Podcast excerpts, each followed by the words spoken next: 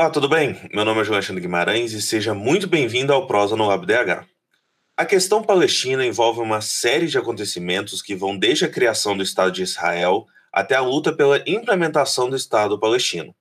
Atualmente, os territórios palestinos reduzem-se às restritas áreas da Cisjordânia e também na faixa de Gaza, onde são comuns conflitos entre judeus e árabes. E esses conflitos é o que estampam jornais e telejornais por todo o mundo. O conflito entre árabes e judeus que está destruindo, além de cidades, famílias inteiras.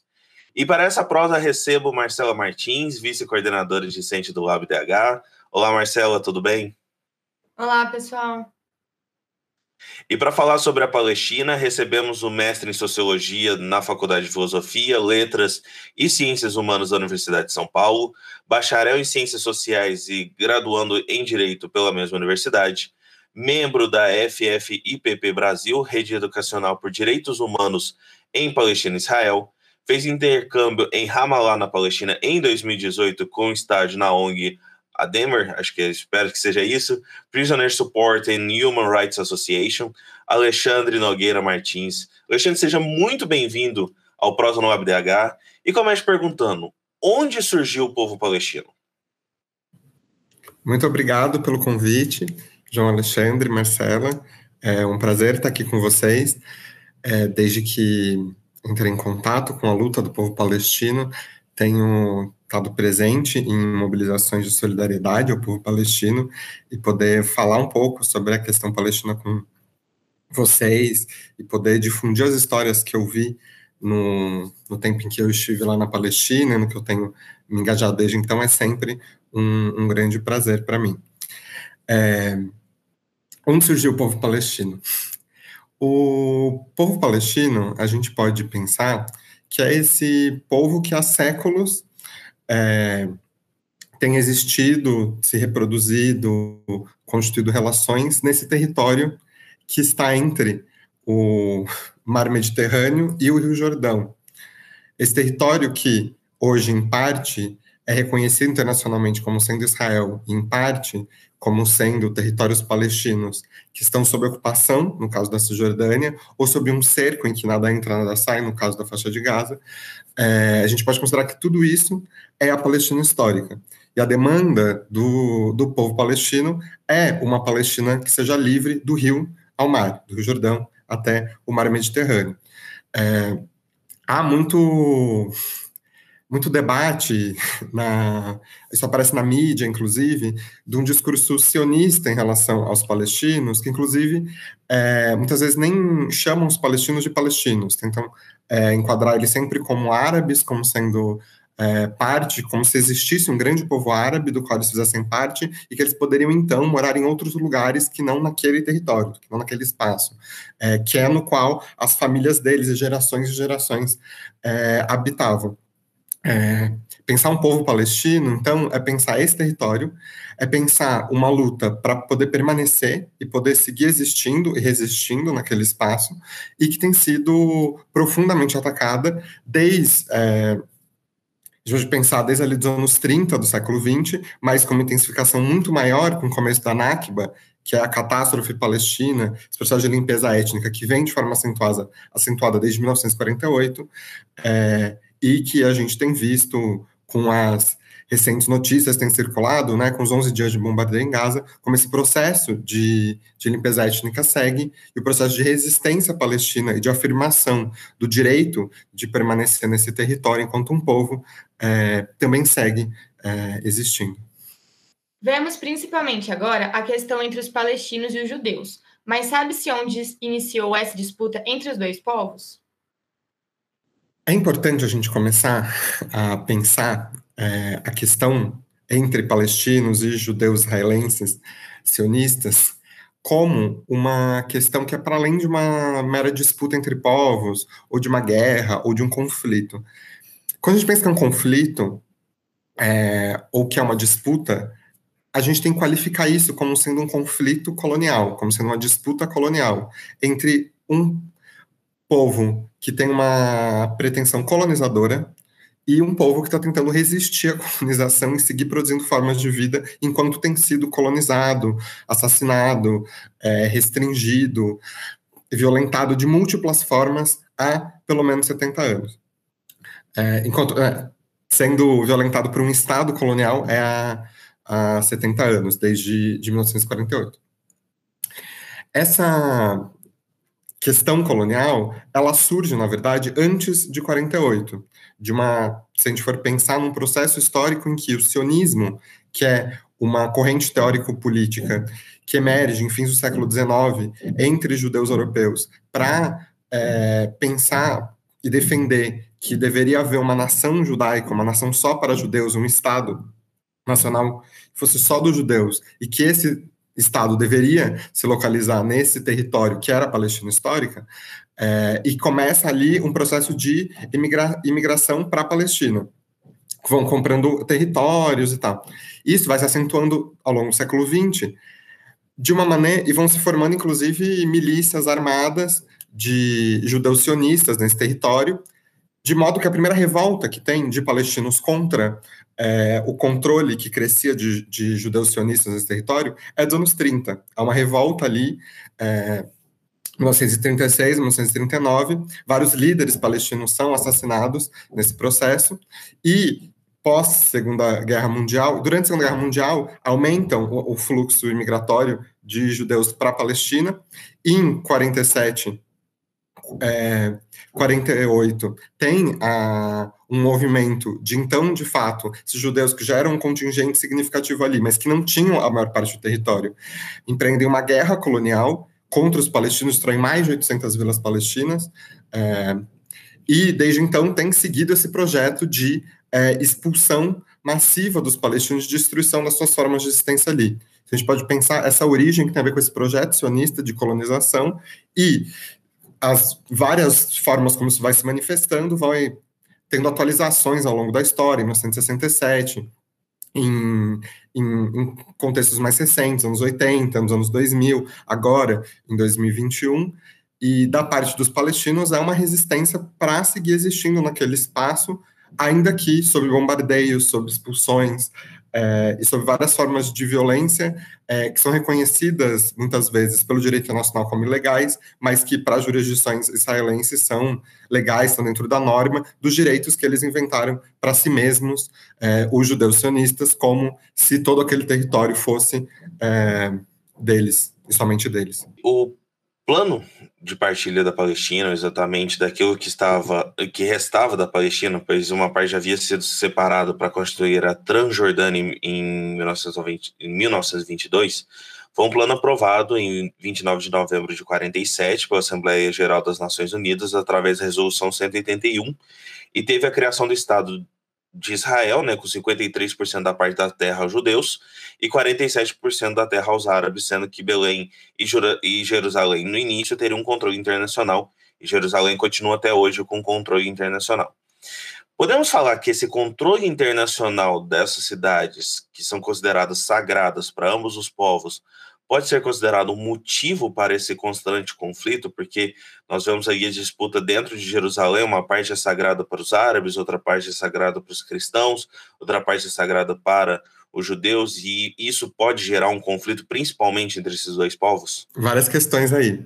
Vou começar primeiro com Jerusalém não está sob controle internacional. Jerusalém está ocupada por Israel. É, inclusive, acho importante aqui colocar que a parte ocidental de Jerusalém está ocupada por Israel desde 48 e a parte oriental de Jerusalém está ocupada por Israel desde 67, após a Guerra dos Seis Dias. É, e pelo direito israelense foi anexada Jerusalém. Para os israelenses, Jerusalém é a capital do Estado de Israel parlamento israelense, por exemplo, fica em Jerusalém, ainda que, em termos de outras instituições e do desenvolvimento da centralidade econômica, por exemplo, é, há uma certa rivalidade com Tel Aviv, que é uma outra cidade israelense, foi uma cidade, inclusive, construída ali do zero pelos sionistas, ao lado de um porto histórico palestino de Jaffa. É, então, primeiro é isso, não tem esse controle internacional, é, inclusive desde 48 não tem essa, essa forma de controle, é, ainda que tivesse no plano, o que os israelenses sionistas fizeram foi tomar para si Jerusalém e seguir uma expulsão de palestinos dali. É, segunda coisa, Jerusalém é central para esses povos, não somente por questões é, religiosas, também por questões políticas históricas da centralidade que tem aquela cidade para diversas formas de vida, para enfim, para a cultura palestina, Jerusalém era central para diversas é, para diversos eventos. Claro que a religiosidade é parte dessa vida cultural, dessa vida social, mas não se reduz somente a isso. É, e Jerusalém é sagrada para vários árabes que são religiosos, não só por conta da Al-Aqsa, que é a mesquita que tem um domo dourado, que várias fotos de Jerusalém a gente reconhece, de longe, ah tá, essa é uma foto de Jerusalém, tem aquele domo, aquela cúpula dourada, é, porque aqueles que têm esse lugar como sagrado são os palestinos que são muçulmanos e que praticam essa religião. Quanto a gente tem vários palestinos que são cristãos também. É, e que aí vão ter como lugar sagrado, por exemplo, o Santo Sepulcro, que se encontra em Jerusalém. É, acho isso importante porque várias vezes na mídia a gente ouve aqui como se todos os árabes fossem muçulmanos, como se não, ou, como se não houvessem árabes de outras religiões, inclusive árabes sem religião. É, quando árabe é sobre né, um povo, inclusive é uma denominação que vem do processo do colonialismo, de olhar para os povos que existiam em uma certa região do mundo e falar, olha ali os árabes, é, e vai se colocando como se todos fossem muçulmanos, quando, enfim, há uma diversidade maior. É, Jerusalém é central na, nessa disputa colonial porque é, o direito a, eu falei que os israelenses colocam Jerusalém como a sua capital. Os palestinos também colocam Jerusalém como a sua capital. Só que ao contrário dos israelenses, que têm se apoderado de Jerusalém, expulsado os palestinos de lá, tem um processo de expulsão de bairros e bairros inteiros é, de palestinos dali, e tornando a vida impossível, praticamente, para os palestinos que habitam Jerusalém, os palestinos eles têm sido cada vez mais, é, enfim, é, expulsos dali. Eles não têm conseguido reivindicar um direito àquele território, a essa cidade que é central é, para a sociedade palestina. Acho importante dizer que vários dos palestinos que estão em Jerusalém Oriental, como por exemplo no bairro de Sheikh Jarrah, é, em outros bairros da Jerusalém Oriental, são palestinos que já são refugiados de 1948, que moravam em vilas que foram destruídas em 48 por Israel, que são refugiados de 48, e uma grande parte dos refugiados estão ainda na Palestina histórica, só que foram deslocados e estão em algum outro lugar. De Sheikh Jarrah, que é esse bairro em que se falou muito nas últimas semanas, é, eles foram realocados ali para essas casas em Jerusalém Oriental, perto da,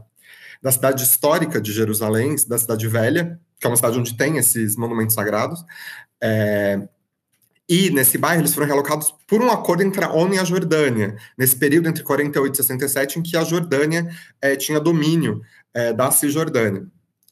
E aí foram realocados ali com uma promessa de ter uma escritura para essas casas depois. Essa escritura acabou não sendo concretizada pela Jordânia e pela ONU.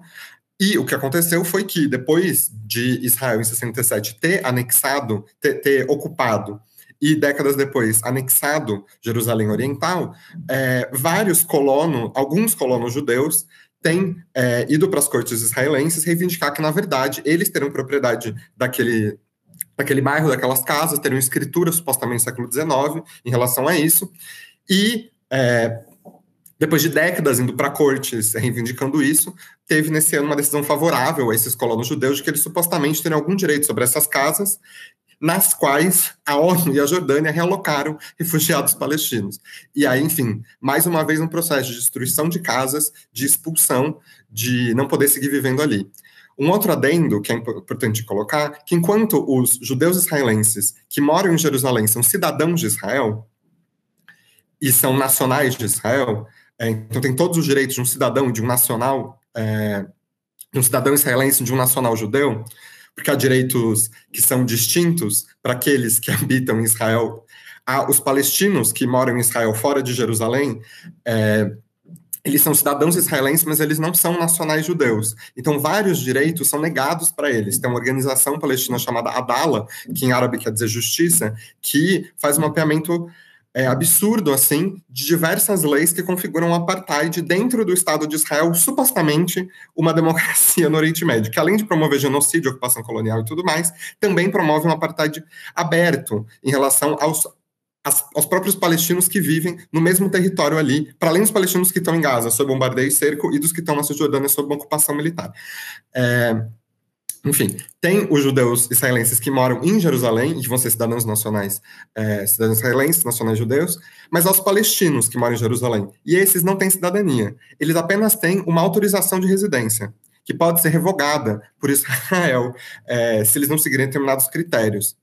Eles não são cidadãos nem de um suposto Estado palestino, que, enfim, a gente pode até conversar disso depois, nem desse Estado colonial israelense. Eles têm uma condição muito precária para poder seguir existindo ali, uma autorização como se eles fossem estrangeiros, que estão só com uma autorização temporária de existir numa cidade na qual eles, eles e as antigas gerações deles nasceram, cresceram, fizeram família, trabalharam, amaram, viveram, é, e têm sido constantemente violados desde essa ocupação colonial. Acho que consegui responder com um quadro assim, de elementos que perpassam o que acontece em Jerusalém. Algumas agências internacionais colocam que o último conflito com Israel fortaleceu a identidade palestina. Inclusive, foi visto manifestações por grandes metrópoles mundiais. O que isso realmente significa? Tem duas coisas aí nessa pergunta. Uma é o processo de solidariedade internacional à Palestina, que de fato houve, houve atos massivos. É, se a gente olhar para Nova York, para Londres, para algumas outras cidades na Europa, em solidariedade à Palestina, o que é maravilhoso, necessário. Acho que boa parte da resistência vem da sociedade civil organizada, de movimentos sociais em diversos lugares do mundo, se levantando contra o genocídio do povo palestino e contra outras formas de genocídio é, ao redor do mundo. E uma, uma ação dessas, inclusive, que foi muito interessante, foi de os trabalhadores italianos que se recusaram a colocar armas dentro de um navio que iria para Israel, essas armas para seguir matando os palestinos. Acho que essas demonstrações são muito interessantes e estão para além da questão da identidade, né, de se identificar ou não com a identidade palestina, que acho que a mobilização de bandeiras palestinas e de desses signos para prestar uma solidariedade de trabalhadores ao redor do mundo contra um processo colonial de genocídio, que a gente também vê em vários outros lugares, como aqui no Brasil, o processo colonial segue, os processos de genocídio seguem é, se atualizando e também sendo necessários a gente lutar contra, inclusive várias armas israelenses que matam palestinos lá são vendidas para o governo brasileiro aqui e promovem o genocídio da população negra e periférica aqui também. Enfim, várias conexões solidariedade internacional. Quando a gente pensa lá na Palestina histórica, o que tem acontecido nesse, nesses últimos tempos, né, nesse último mês, em que a gente teve dias de, de resistência é, em Jerusalém, depois a gente teve 11 dias de bombardeio em, em, Gaza e de múltiplas formas de resistência articulando, teve uma greve geral é, que aconteceu, tanto na Cisjordânia, em Gaza, quanto em cidades é, da Palestina ocupada em 48, né, hoje reconhecida internacionalmente como Israel, e formas de, de, de, resistência múltiplas foram sendo organizadas por diversos setores da sociedade palestina, que vão é, dando um basta, que vão colocando que não tem como seguir da maneira como tem se seguido, com tantas violações, com tantos. É,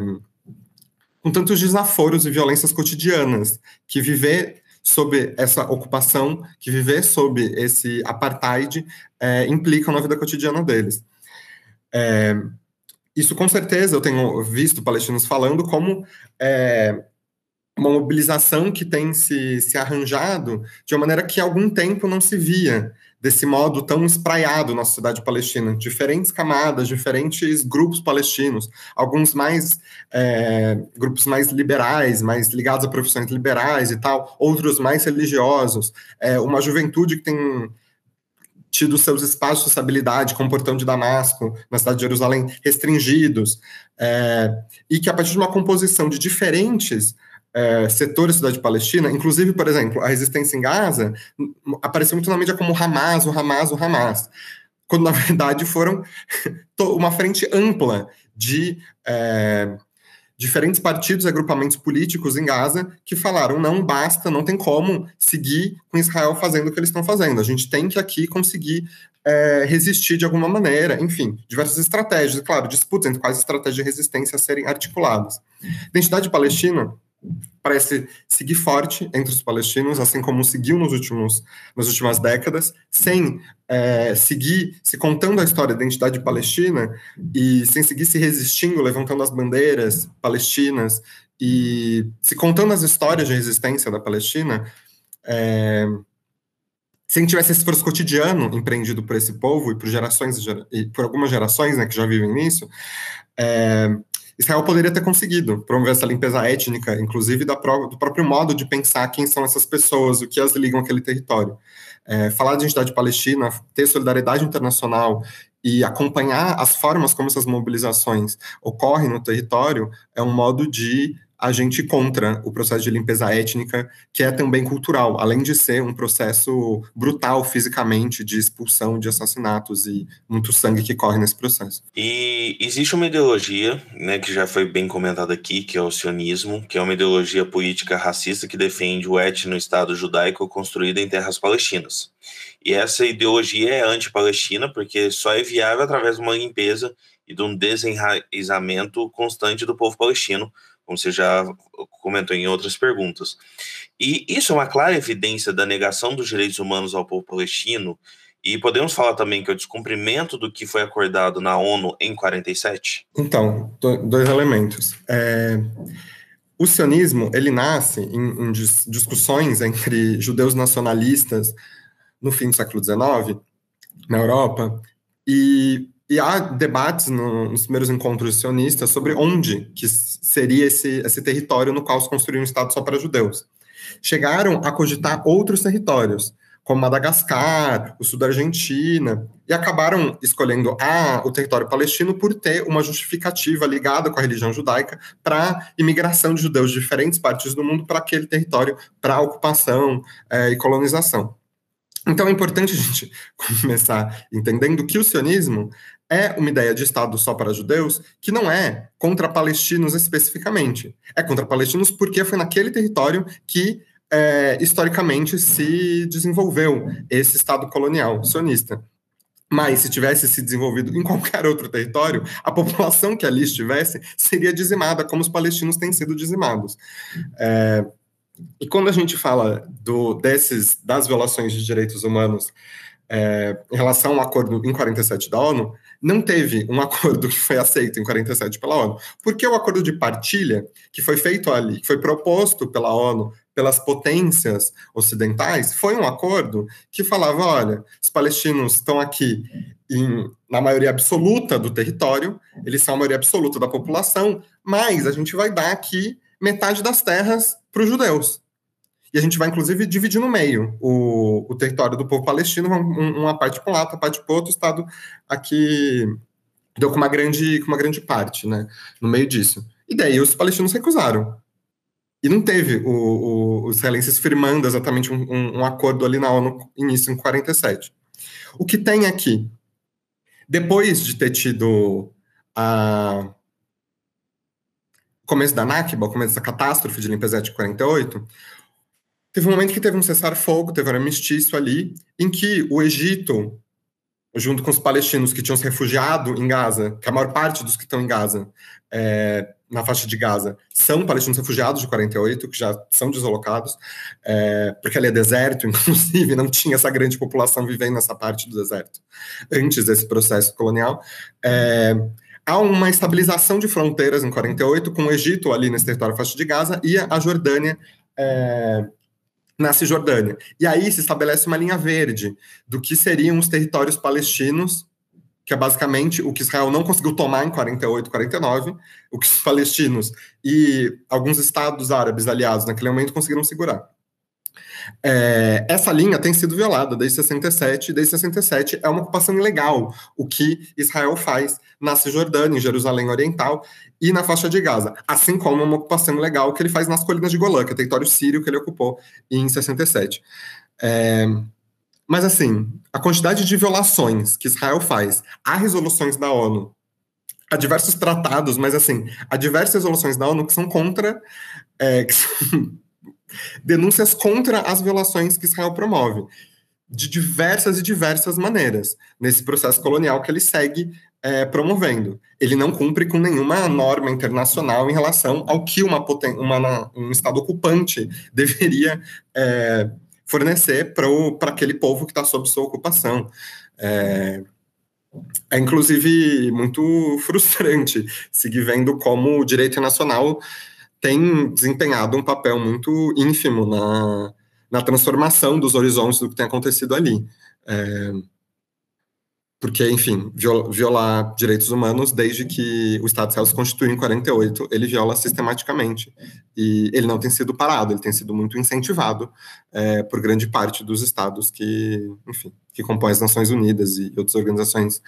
transnacionais. É, bom, Israel, por outro lado, ele entende que a terra ocupada pela Palestina é de direito deles, com explicação bíblica sendo a terra prometida, descrita em termos de extensão territorial, como indo do rio do Egito ao rio Eufrates, o que hoje compreenderia os territórios do Estado de Israel, Palestina, Cisjordânia, Jordânia Ocidental, sul da Síria e sul do Líbano. A Palestina é um Estado não reconhecido oficialmente, e a guerra entre os povos e o uso de violência pelo povo árabe, que inclusive iniciaram os combates com o uso de foguetes e de armamento ainda mais letal, também não é uma negação aos direitos humanos, é o descumprimento do que foi acordado em 1947? Então, partindo de que não teve o acordo de 47, na verdade ele foi recusado, né? É, não teve um, acordo de fato ali. Teve outros acordos, eu acabei falando só né, de resoluções da ONU, mas teve acordos que foram formulados entre representantes dos palestinos e representantes dos israelenses sionistas, como os acordos de Oslo, por exemplo, é, dos anos 90, que é, no contexto de, no começo dos anos 90, no contexto de ter tido uma grande revolta palestina nos anos 80, a primeira intifada, é, sentam-se ali é, o Yasser Arafat e o então primeiro-ministro israelense para ter negociações com o Bill Clinton ali, aparece, tem uma foto famosa desse encontro, né, é, e o que, muito do que é negociado ali, na verdade, é rasgado, porque é, vários dos direitos fundamentais dos palestinos não são colocados em questão quando tem esses acordos, como, por exemplo, o direito de retorno dos refugiados palestinos. Isso nunca é reconhecido pelo Estado israelense, é, isso é fundamental para sequenciar os direitos humanos do povo palestino. É, acho isso importante. Importante também colocar que, por exemplo, depois desse acordo, é que se teve um aumento vertiginoso de é, ocupações ilegais, construção de assentamentos ilegais de judeus colonos na Cisjordânia. Quanto era para a Cisjordânia, várias áreas dela ficarem sob controle dos palestinos, na verdade, o que Israel tem feito desde esse acordo é minar a cada dia a possibilidade de construção de algo que pudesse ser visto como um Estado palestino. Para o presidente desse suposto Estado palestino poder transitar entre duas cidades que estão sob sua jurisdição civil e militar, sob jurisdição da Autoridade Nacional Palestina, é, ele precisa pedir autorização para o exército israelense para ele poder passar, para ele não ficar parado num checkpoint, num, num, num posto de controle militar na estrada. É, se isso não é uma violação absurda do que poderia ser um Estado autônomo, não sei o que seria, além de da água ser controlada e distribuída por, por, por israelenses, além, enfim, é, das constantes expulsões, das incursões que o exército israelense pode fazer em cidades que são supostamente reconhecidas como sob controle palestino para prender gente, para, enfim, fazer as maiores é, violações possíveis. É, um outro ponto que acho importante trazer é que quando a gente pensa, e muitas vezes na mídia aparece como se os palestinos tivessem começado é, começado alguma violência ali, ao, por exemplo, o, essa frente em Gaza ter falado para ter dado um, um ultimato para Israel de olha, se você seguir invadindo a mesquita, batendo nas pessoas, expulsando elas de lá e jogando bomba durante aqui, nesses dias aqui do Ramadã, nesse lugar sagrado, tá, desrespeitando dessa maneira o povo palestino, e para além do povo palestino, desrespeitando os muçulmanos de, de qualquer outro lugar do mundo, a gente vai jogar aí um, a gente vai jogar aí um negócio. É, a gente vai jogar aí um míssil. Ao colocar isso, eles não estão começando uma violência, eles estão tentando produzir uma resposta num contexto, numa história de conflito colonial em que eles têm sido sufocados e massacrados há décadas. Essa resposta a gente pode questionar em termos de quanto de apoio ela tem à sociedade palestina, de quanto de efeito que ela pode produzir, é, que efeitos positivos, que efeitos negativos, mas ela é uma resposta produzida no meio de um conflito colonial que, inclusive, pensando naqueles que, que habitam a faixa de Gaza, eles são desde 2007 sob um cerco absurdo, em que Israel controla absolutamente tudo que pode entrar ali. Então, é tipo medicamentos, é, materiais para construir qualquer, qualquer qualquer prédio, tudo isso é confiscado para Israel, é negado e tal. É, inclusive, eu estava vendo uma matéria ontem sobre um palestino de Gaza que estava contando sobre como ele tinha um sonho de ter uma empresa que pudesse construir assim, alguns insumos para hospitais em Gaza. E aí é, não podia entrar várias das máquinas que precisaria para a construção desses insumos. Aí ele pensou, depois de pesquisar assim um tanto, que ele poderia ter uma impressora 3D e imprimir, é, porque a impressora 3D vai imprimir né, peças a partir do plástico e tal, é, imprimir esse, esse, material. Só que também não podia entrar uma impressora 3D ali, então ele teve que aprender a construir uma impressora 3D dentro de Gaza, porque não ia ter como entrar. E aí ele estava conseguindo há dois anos, tinha construído, tinha a empresinha dele ali, é, tinha empresa pequena, né? Falei empresinha, mas era só porque era uma empresa pequena. É, para construir esses materiais. E o que aconteceu com esses bombardeios? 11 dias sob bombardeio israelense. Esse, o prédio onde estava a empresa dele foi destruído. Essa máquina foi destruída. As notações que tinham em torno de como produzir essa máquina foram destruídas e ele tem recomeçado praticamente do zero agora. É, são várias formas de ir resistindo que vão sendo minadas e vão tornando a vida cada vez mais insuportável é, nesse território. Não só no território de Gaza, em todo esse território de apartheid, é, mas o exemplo de Gaza, para mim, é, assim, gritante. A ONU, inclusive, se não me engano, é,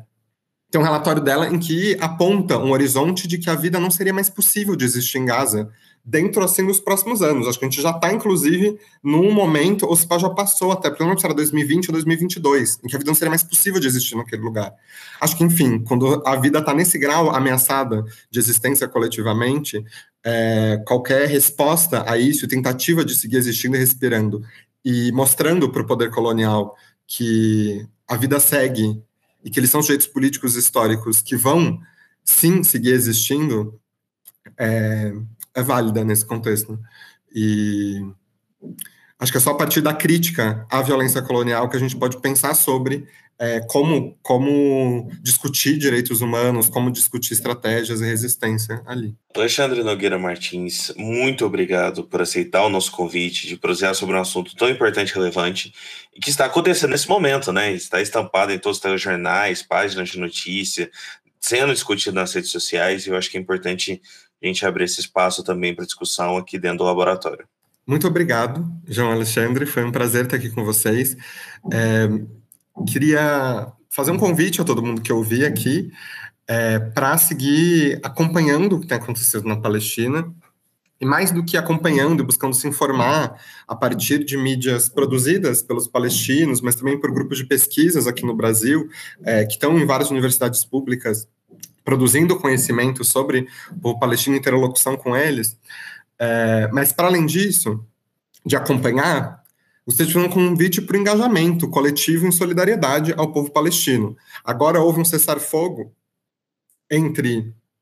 é, a faixa de Gaza e, e, Israel, mas algo que tem aparecido em vários, várias manifestações né, é, desde então é que esse cessar-fogo não é da crítica e da luta contra o colonialismo israelense. É, há um movimento internacional de solidariedade forte chamado BDS, Boicote, Desinvestimento e Sanções, que tem suas raízes nas estratégias utilizadas contra o apartheid na África do Sul, que busca, a partir de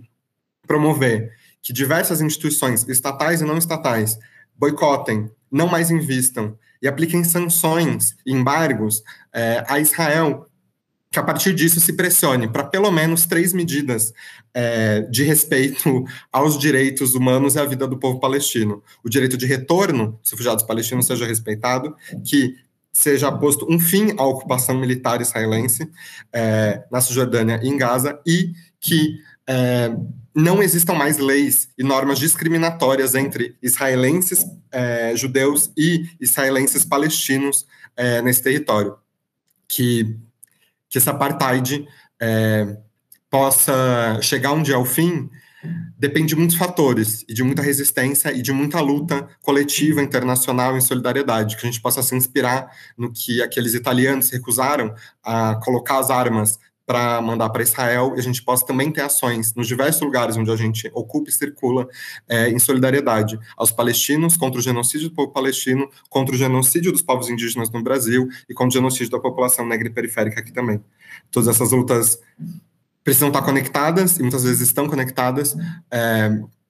porque os poderes coloniais e as formas de promoção de, desses genocídios seguem muito bem conectados, né, como a gente sabe. É sempre um prazer estar falando aqui com vocês. É, muito obrigado a todo mundo que ouviu também até aqui. Marcela, também para você, nosso muito obrigado por participar dessa prosa tão interessante. Muito obrigada, pessoal. E para você que nos ouviu na, nas plataformas de áudio, essa entrevista completa está também no nosso canal do YouTube, só você procurar Laboratório de Direitos Humanos da UFO e vai ter lá no nosso canal essa entrevista completa. Fique bem e até o próximo episódio.